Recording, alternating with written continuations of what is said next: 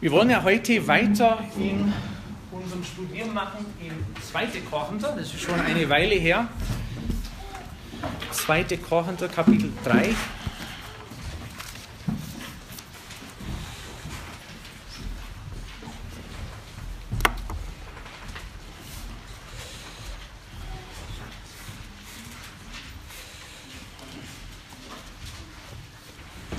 weil wir schon seit etlichen Wochen nicht mehr drin waren, ich glaube, es wäre nicht schlecht, wenn wir das ganze Kapitel lesen. Es ist allerdings nur 18 Verse.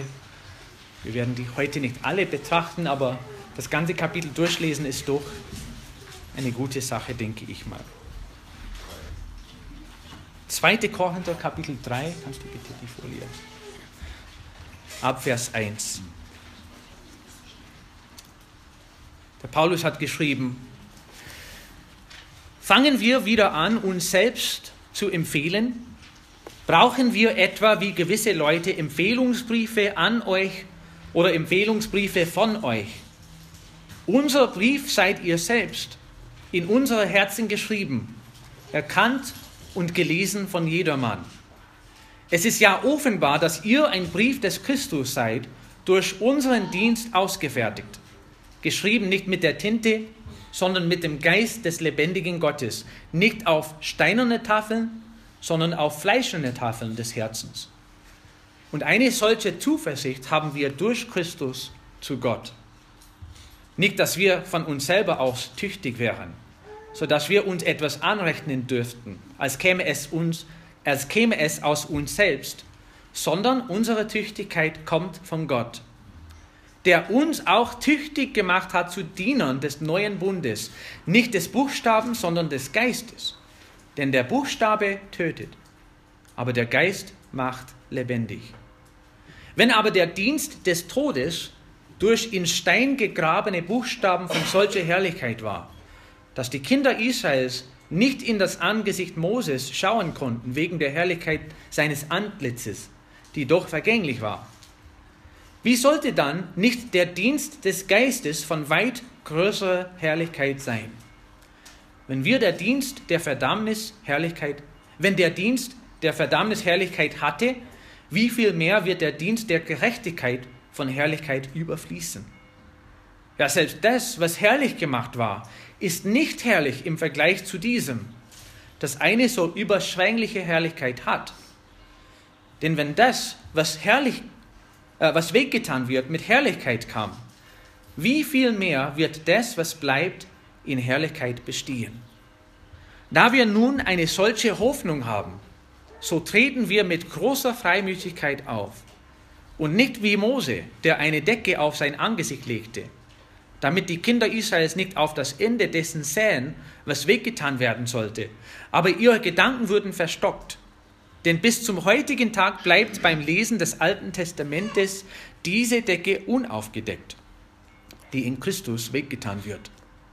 Doch bis zum heutigen Tag liegt die Decke auf ihrem Herzen, so oft Mose gelesen wird. Sobald es sich aber zum Herrn bekehrt, wird die Decke weggenommen. Der Herr aber ist der Geist, und wo der Geist des Herrn ist, da ist Freiheit. Wir alle aber, indem wir mit unverhülltem Angesicht die Herrlichkeit des Herrn anschauen, wie in einem Spiegel, werden verwandelt in dasselbe Bild von Herrlichkeit zu Herrlichkeit, nämlich vom Geist des Herrn. Lass uns zusammen beten. Herr, ich danke dir sehr für dein Wort. Und wie schön ist es zu sehen, wie sehr sich der Paulus um die Gemeinde in Korinth gekümmert hat er hat nicht nur seine Zeit dort investiert, er hat seine Kraft dort investiert. Er hat sein Leben den Menschen da rein investiert, Herr. Und deswegen war das auch ihm sehr wichtig, dass die Gemeinde in der richtigen und gesunden Lehre bleibt, Herr.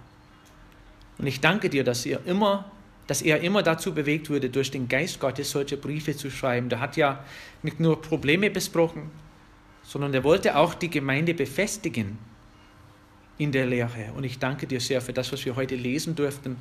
Gib uns auch Verständnis, auch wenn in den kommenden Wochen wir uns näher mit diesem Text beschäftigen werden. Und dafür sage ich Dank im Namen Jesu. Amen. Amen. Also wie gesagt, es ist schon eine Weile her, seitdem wir 2. Korinther Kapitel 3 und Verse 1 bis 6 betrachtet haben. Ich möchte ein bisschen da wiederholen, was wir gesagt haben, ein paar Punkte äh, zur Zusammenfassung dann vom letzten Mal. Der Paulus hat bis Kapitel 3 immer wieder seinen Dienst verteidigen müssen.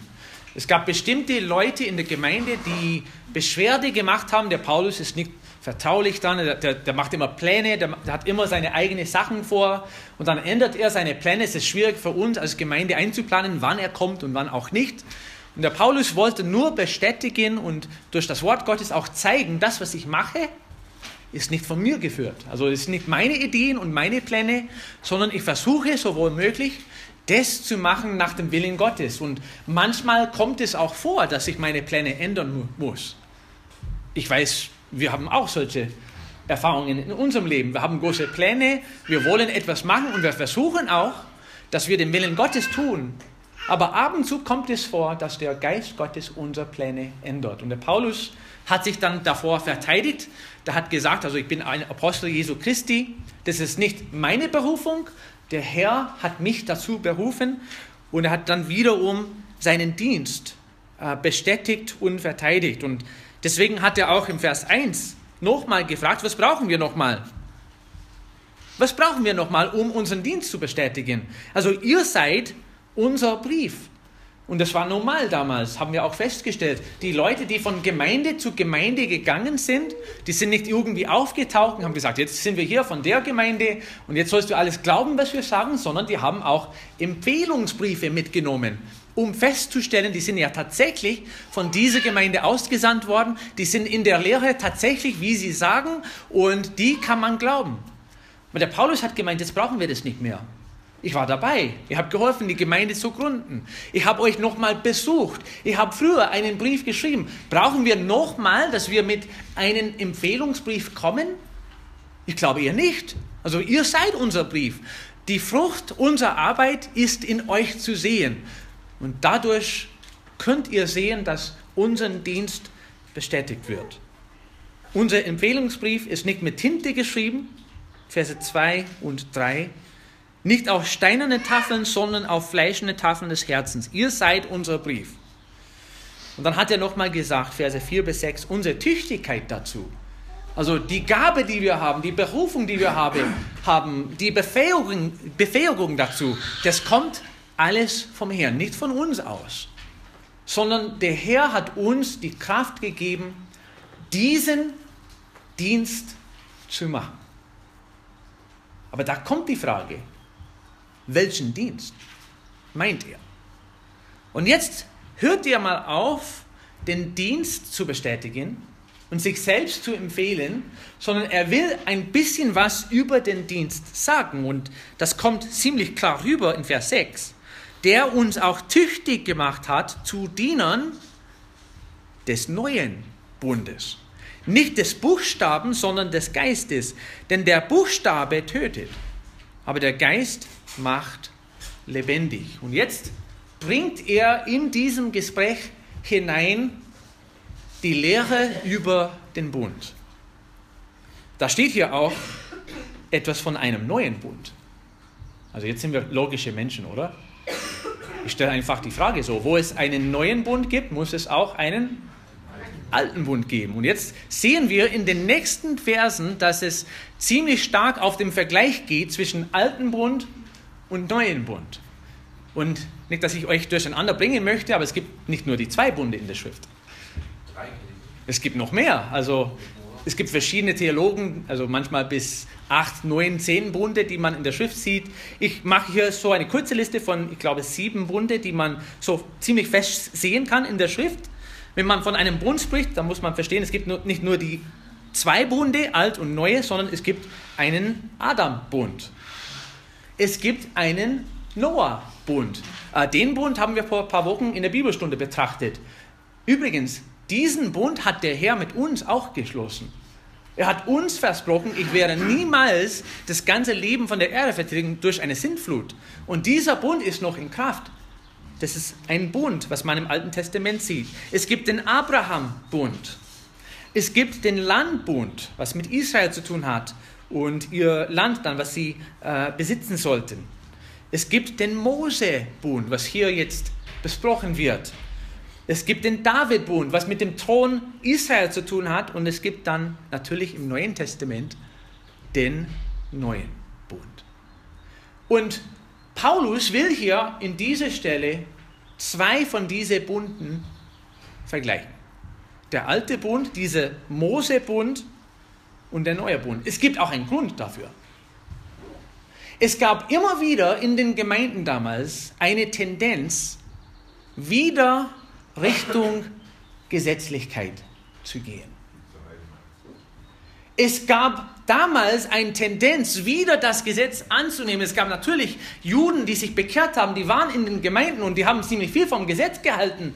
Und das Gesetz war auch eine gute Sache, das werden wir auch heute sehen. Aber es gab immer wieder diese Tendenz, wieder Richtung Gesetzlichkeit zu gehen. Und das heißt, das Gesetz halten, um gerettet zu werden.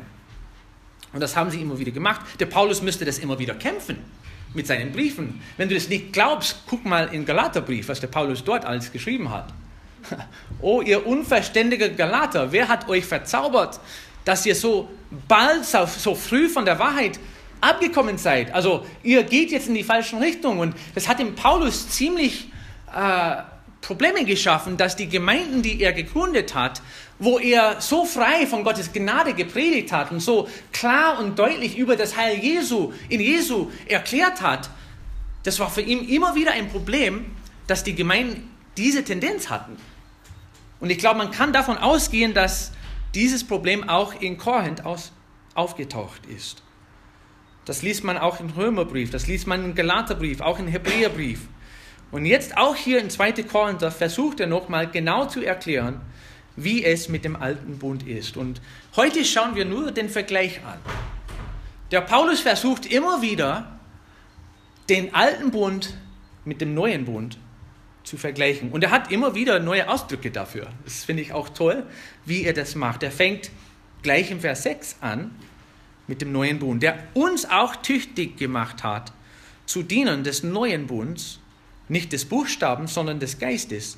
Denn der Buchstabe tötet, aber der Geist macht lebendig. Und zum ersten Mal in diesem Brief lesen wir von einem neuen Bund.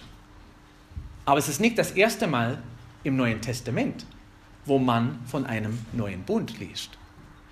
Wir gucken kurz eine Stelle in Matthäus Evangelium an, Kapitel 26, Verse 27 und 28. Hat Jesus selber beim letzten Passafest, beim Abendmahl damals gesagt, Vers 27, er nahm den Kelch und dankte, gab ihnen denselben und sprach, trinkt alle daraus, denn das ist mein Blut, das des neuen Bundes, das für viele gegossen wird zur Vergebung der Sünden. Das ist kein neues Konzept, dass ein neuer Bund in Kraft kommt. Jesus hat selbst davon gelehrt. Wir haben in 1. Korinther äh, Kapitel 11 davon ge gelesen, wie Jesus das gesagt hat, mit dem Neuen Testament, mit dem neuen Bund in dem Blut. Die haben verstanden, es gibt einen neuen Bund und, jetzt will Paulus unbedingt weiterhin die zwei Bunde vergleichen. Also den ersten Bund nennt er hier gleich in Vers 6 Dienst des Buchstabens. Aber der neue Bund wird genannt Dienst des Geistes. Und um dass wir das gut verstehen können, es gibt eine Parallelstelle, die man unbedingt lesen muss. Heute lesen wir viel aus dem Wort, weil äh, das ist einfach wichtig, dass wir sehen, wo die Stellen zueinander passen. Also schlagen wir dann gemeinsam Hebräer Kapitel 8 und Vers 1 auf. Hebräer 8, Verse 1 bis 7 lesen wir dann zusammen.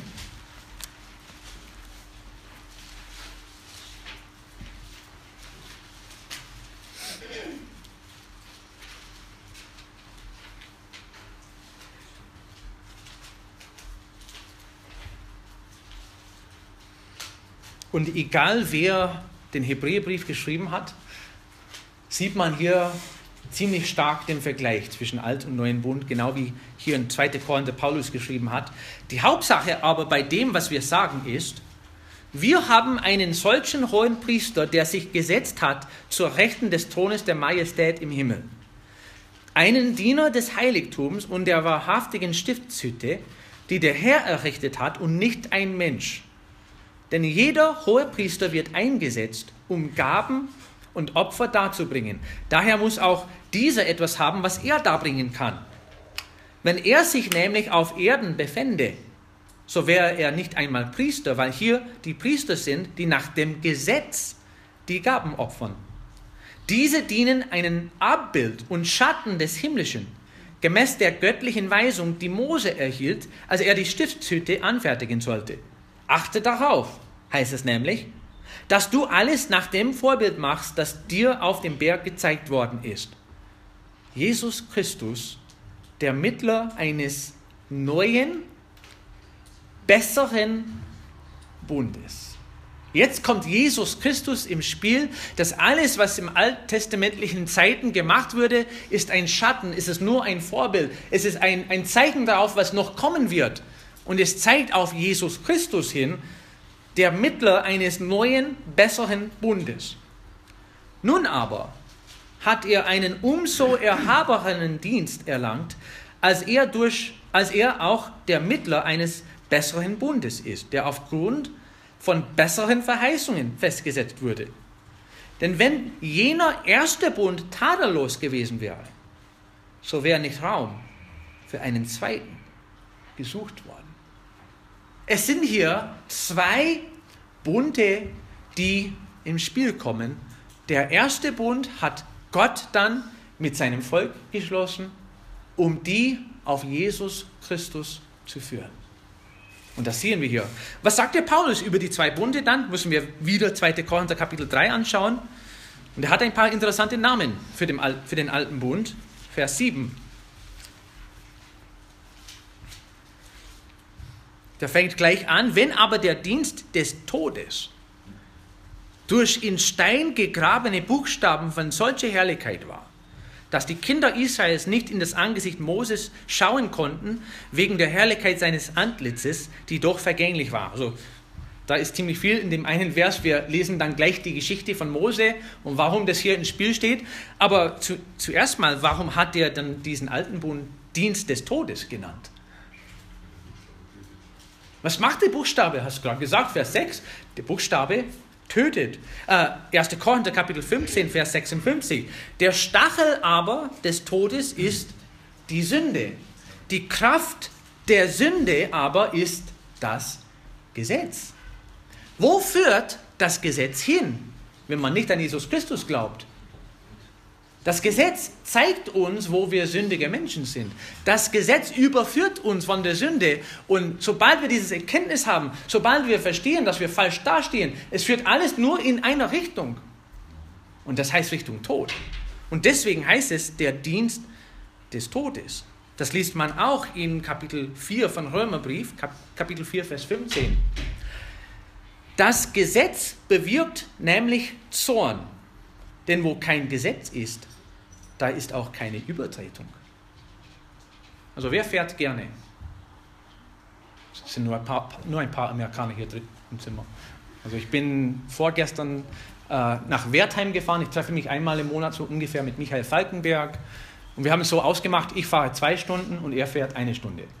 Ich weiß nicht, ob das fair ist, ich glaube nicht, aber ich sage immer, ich bin Amerikaner, ich liebe fahren.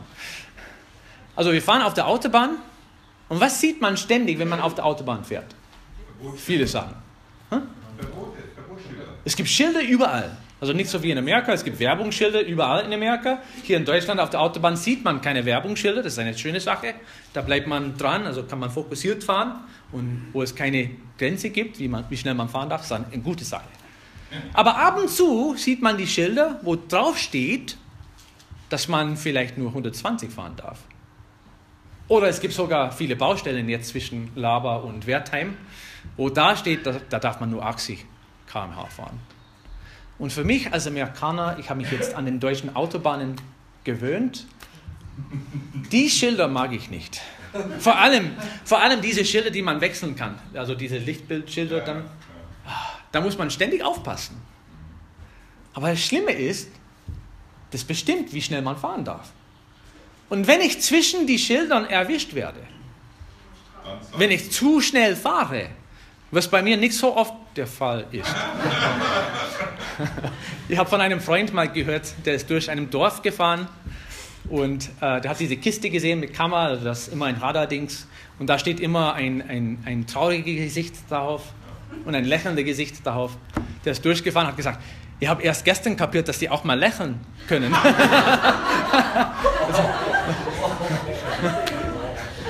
hat sich nicht am Gesetz gehalten, aber das Gesetz ist da, um zu zeigen, was richtig und was falsch ist.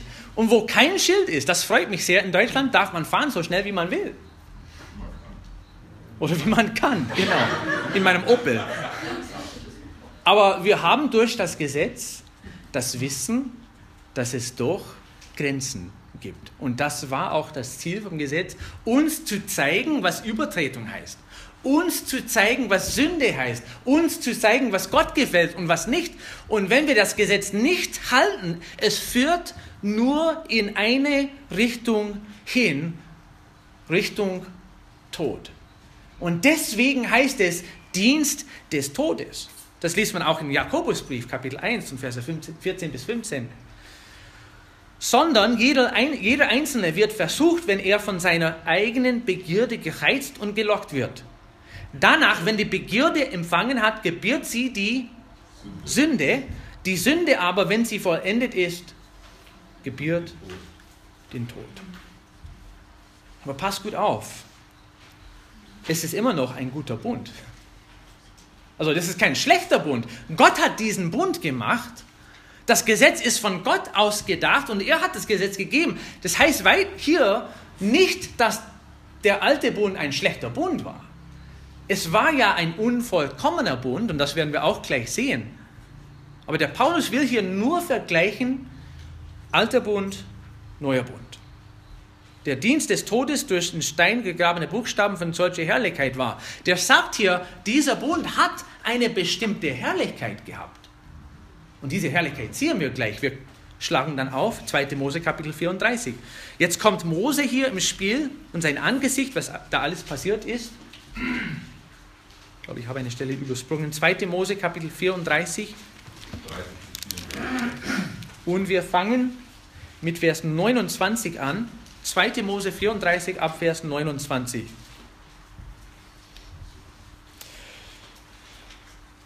Als nun Mose vom Berg Sinai hier abstieg und die beiden Tafeln des Zeugnisses waren in der Hand Mose, als er vom Berg hinabstieg, da wusste Mose nicht, dass die Haut seines Angesichts strahlte, weil er, Gott, mit ihm geredet hatte. Und Aaron und alle Kinder Israels sahen Mose und siehe, dass die Haut seines Angesichtes strahlte.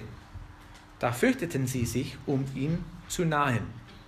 Aber Mose rief sie, da wandten sie sich zu ihm, Aaron und alle Obersten der Gemeinde, und Mose redete zu ihnen. Danach traten alle Kinder Israels näher zu ihm, und er gebot ihnen alles, was der Herr zu ihm geredet hat, auf dem Berg Sinai. Als nun Mose aufhörte, mit ihnen zu reden, legte er eine Decke auf, seine Anges auf sein Angesicht. Und immer, wenn Mose hineinging vor dem Herrn, um mit ihm zu reden, nahm er die Decke ab, bis er wieder herausging. Dann ging er heraus und redete zu den Kindern Israels, was ihm befohlen war. Und die Kinder Israels sahen dann das Angesicht Moses, dass die Haut desselben strahlte, und Mose legte die Decke wieder auf sein Angesicht, bis er wieder hineinging um mit ihm zu reden. Und jetzt hast du den Hintergrund, jetzt hast du die Geschichte. Eine herrliche Sache. Mose hat persönlich Zeit mit dem Herrn verbracht und darf ich hier an der Stelle sagen, wenn du Zeit mit dem Herrn verbringst, ich verspreche es dir, es wird sichtbar sein. Also vielleicht nicht so wie bei Mose, das wäre auch cool, vielleicht ein bisschen erschreckend, wenn du draußen in der Welt bist, unterwegs, in der Nacht und irgendwie und, und die Menschen meinen, oh, der, der, der strahlt schon ein bisschen komisch. So ist es nicht, aber ich verspreche dir, wenn du Zeit mit dem Herrn verbringst, wird dein Leben anders aussehen und Menschen werden das merken. Und der Paulus hier an dieser Stelle hat es als herrlich bezeichnet. Es war eine bestimmte Herrlichkeit dabei. Jetzt gehen wir zurück zur Stelle in 2. Korinther Kapitel 3. Nicht, dass der Paulus sagt hier, dass es nicht herrlich war oder dass es schlecht war. Nur der meint, auch wenn das herrlich war, ist der alte Bund nicht ganz so herrlich wie der neue Bund. Was sagt Paulus über diese zwei Dienste in Vers 7 und 8? Erstmal, der hat ein paar Wörter hier, die er gebraucht. Wenn aber der Dienst des Todes durch den Stein gegrabene Buchstaben von solcher Herrlichkeit war, dass die Kinder Israels nicht in das Angesicht Moses schauen konnten, wegen der Herrlichkeit seines Antlitzes, die doch vergänglich war. Diese Herrlichkeit vom alten Bund ist vergänglich. Wie sollte dann nicht der Dienst des Geistes von weit größerer Herrlichkeit sein? Also wo der alte Bund herrlich war, ist der neue Bund ein bisschen herrlicher. So hat er es geschrieben, oder? Nee, weit herrlicher. Es gibt fast keinen Vergleich hier. Das werden wir auch gleich sehen. Vers 9. Denn wenn der Dienst der Verdammnis, alter Bund, Herrlichkeit hatte, wie viel mehr wird der Dienst der Gerechtigkeit von Herrlichkeit überfließen? Ja, selbst das, was herrlich gemacht war, ist nicht herrlich im Vergleich zu diesem, das so eine überschwängliche Herrlichkeit hat. Und jetzt haben wir zwei schöne, tolle Worte, die Paulus gebraucht hier, um die zwei Bunde zu vergleichen. Erstmal hat er ein Wort hier, das heißt in Vers 9, wie viel mehr wird der Dienst der Gerechtigkeit von Herrlichkeit überfließen? Überfließen versteht jeder, oder?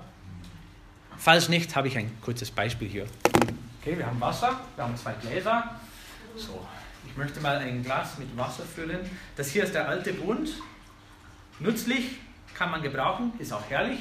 Also wer mag so ein Glas voll Wasser haben? Das ist nicht schlecht, oder? Kann man nichts Falsches dran finden. Das ist ein Glas voll Wasser.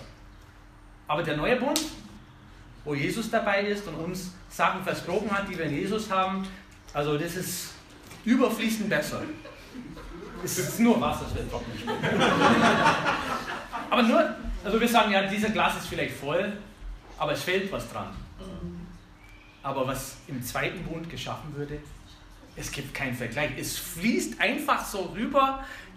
Also wenn du das anschaust und das anschaust, stell dir mal vor, du hast zwei Geldbeutel. Und einer hat Geld drin und der andere überfließt mit Geld. Welches Beutel nimmst du? äh, wir haben. Wein. Wein, genau. Okay, okay schlechte Frage. äh, wir haben vor fast zwei Jahren ein neues Auto gekauft. Und eine Zeit lang haben wir zwei Autos gehabt. Wir haben ein altes Opel Zafira, 2003 Baujahr. Jetzt haben wir ein 2011 Baujahr Opel Astra Beide schöne Autos. Wir haben kein Problem gehabt mit dem alten, nur der hat ziemlich viel Sprit dann gefressen und und und. Wir wollten ein bisschen sparen. Dann haben wir ein neues Auto gekauft und wir haben dann eine Zeit lang zwei Autos zu Hause gehabt. Das alte Auto war okay, man steigt ein. Meistens kommt man ans Ziel. Normalerweise ein bisschen langsamer als mit dem neuen Auto. Aber weißt du, in dem neuen Auto, wir haben Sitzheizung. Wir haben Tempomat im neuen Auto. Also jetzt die langen Strecken, die wir fahren. Ich war Freitag unterwegs, Tempomat einstellen. Ja, zu viele Schilder, immer wieder umstellen. Aber so ist es. Äh, Sitzheizung, wenn es, ein, wenn es kalt draußen ist im Winter. Es gibt vorher, ich war nicht so begeistert von Sitzheizung. Und dann habe ich einen Winter erlebt mit Sitzheizung. Jetzt will ich kein Auto kaufen ohne Sitzheizung. Und weißt du, weißt du, was noch besser ist? Lenkradheizung. Wir haben es nicht ausgesucht. Es war einfach dabei. Es gibt nichts Schöneres. Also du gehst draußen, dein Auto, du schaltest es dann gleich ein und in 30 Sekunden hast du einen tollen, warmen Lenkrad. Jetzt, wir haben ein Problem gehabt. Es stehen zwei Autos auf dem Parkplatz und ich muss irgendwo hinfahren. Welches Auto nehme ich? Dumme Frage, du nimmst das bessere, neuere Auto mit, mit besseren Sachen dran. Es gibt einen alten Bund, der nicht schlecht ist, aber das, der neue Bund, also der überfließt, das, der, die Herrlichkeit, die am neuen Bund zu sehen ist und zu erfahren ist, ist viel besser. Hey, Kochenter, passt gut auf, dass ihr nicht immer wieder den alten Bund aussucht. Der neue ist viel besser, bleibt dabei. Dann gibt es ein zweites Wort, der richtig toll ist. Vers 10. Ja, selbst das, was herrlich gemacht war, ist nicht herrlich im Vergleich zu diesem, das eine so überschwängliche Herrlichkeit hat. Hm, wie ist das Wort hier? Überschwänglich. Das war mir interessant, weil in Deutsch bin ich nicht so gut. Also das war mir ein neues Wort. Habe ein bisschen nachgeforscht, was das bedeutet, auch in der griechischen Sprache. Und das heißt, als wäre ein Ball viel weiter geworfen. Etwas würde weiter geworfen. Und ich habe noch ein Beispiel, ich brauche einen Freiwilliger. Ja, wer spielt ein Spiel heute mit mir? Von den Mädels bestimmt einer, oder? Ah, Mimi, danke dir. Kannst du bitte nach vorne kommen? Also, Wettbewerb, das macht immer Spaß in der Gemeinde, oder? Ah, pass auf, hier ist Wasser auf dem Boden. Sorry. Okay, das nimmst du. Okay? Und das Spiel geht so. Ich werde mein Papier so weit werfen wie möglich und dann schauen wir, ob du weiterschmeißen kannst, okay? Und ich gebe mein Bestes dann. Okay? Das passt. Ich, ich, spiele Baseball, das weißt du, oder? Meinst du, du schaffst es? Ähm, könnte sein. Könnte sein. Okay, jetzt pass gut auf, nicht, dass jemand was im Auge bekommt. Okay? Hier, jetzt und. Erste Reihe, es war nicht so gut. Jetzt bist du dran. Soweit du kannst. Einfach, wie, wie weit du kannst. Voll rein, jetzt. Voll rein, jetzt. Und auf! Hast du das mit Absicht gemacht? Nein. Ja, okay. Aber das tut mir leid. Das habe ich nicht erwartet. Ich habe gemeint, das soll vielleicht ein bisschen nach oben. Nee, das war gut. Aber wer hat gewonnen? Okay, jetzt probieren wir es nochmal. So ist es. Jetzt soweit ich kann, okay? okay. Juhu, dritte Reihe. Hätte ich nie erwartet. Meinst du, du kommst weiter? Ein bisschen nach oben schieben. Ja, gut. Jetzt Achtung. Oh. Danke dir. Okay, wer hat gewonnen? Es war knapp, oder? So ist es mit dem alten Bund. Der alte Bund kommt nicht ganz dahin, wo es kommen soll. Es hat einen Zweck, es hat ein Ziel. Und wie ist das Ziel vom alten Bund? Die Menschen auf Jesus Christus zu führen. Das Gesetz ist unser Lehrmeister geworden, damit wir auf Jesus Christus hingewiesen werden. Aber der neue Bund kam so viel weiter. Und wenn du das so verstehst, wie Paulus das hier so schön beschreibt und erklärt, warum würden die Gemeinden damals immer wieder zu dem alten Bund gehen? Es gibt lauter Vorteile im neuen Bund. Es ist besser, es ist stärker. Es gibt noch ein paar Sachen, was der Paulus darüber sagen möchte. Verse 9 und 10. Denn wenn der Dienst, ah, Entschuldigung, Vers 11. Denn wenn das, was weggetan wird, mit Herrlichkeit kam, wie viel mehr wird das, was bleibt, in Herrlichkeit bestehen? Der alte Bund war nur eine vorübergehende Lösung. Das ist nicht für die Ewigkeit gedacht. Aber der neue Bund in Jesus Christus bleibt in Ewigkeit in der Herrlichkeit. Das sehen wir auch in Hebräer Kapitel, 8, äh, Kapitel 13. Hebräer Kapitel 13 und Vers 20. Der Gott des Friedens aber, der unseren Herrn Jesus aus den Toten heraufgeführt hat, den großen Hirten der Schafe durch das Blut eines ewigen Bundes. Dieser Bund den wir in Jesus Christus haben, hat kein Ende. Lauter Vorteile, wenn man die zwei Bunde vergleicht. Wie gesagt, der Paulus sagt nicht, dass der alte Bund schlecht war. Nur er sagt, im Vergleich zum neuen Bund ist die Herrlichkeit zu Nichtherrlichkeit geworden. Und im neuen Bund haben wir in der Ewigkeit alles, was wir brauchen. Der neue Bund wird nicht ersetzt. Der neue Bund wird nicht überholt. Der neue Bund bleibt in Ewigkeit. Jetzt passt gut auf, vielleicht sagt einer, aber wieso hat Gott dann einen unvollkommenen Bund gemacht? Offenbarung Kapitel 13 und Vers 8. Offenbarung 13, Vers 8. Es ist nicht so, dass Gott einen Plan ausgedacht hat, der nicht funktioniert hat, weil er schlecht organisiert hat und schlecht geplant hat. Nur es ist so, Gott hat schon von, Grund, von Grundlegung der Welt an gewusst, dass wir Menschen einen Heiland brauchen. Und vom Anfang an hat er gewusst, dass dieser Bund irgendwann mal in Kraft kommen wird. Aber bis zu dem Punkt, wo Jesus Christus kam, haben die Leute, vor allem hat, haben die Juden, eine vorübergehende Lösung gebraucht. Und hier steht sogar, alle, die auf der Erde wohnen, werden es anbeten, das Lamm Gottes, deren Namen nicht, deren Namen nicht geschrieben stehen im Buch des Lebens des Lammes, das geschlachtet worden ist von Grundlegung der Welt an. Gott hat schon, wo er die Welt geschaffen hat, im Sinn gehabt, es werden zwei Bunde geben. Der erste Bund ist nur vorübergehend, ist es eine vorübergehende Lösung, um dass die Menschen auch mit ihren Sünden umgehen können. Aber der zweite Bund kommt noch. Und er hat immer wieder das Angebot gemacht. Er hat immer wieder versucht, sein Volk von der Gnade zu erzählen und seinem Volk dann das anzubieten, dass der Messias kommt. Die haben es immer wieder abgelehnt. Aber die haben eine Zwischenlösung gebraucht. Und das war der erste Bund. Was ist die praktische Auswirkung davon? 2. Korinther Kapitel 3, Vers 12. Da wir nun eine solche Hoffnung haben, so treten wir mit großer Freimütigkeit auf. Und das schauen wir nächste Woche an. Preis den Herrn, wir haben in dem zweiten, in dem neuen Bund die ewige Herrlichkeit.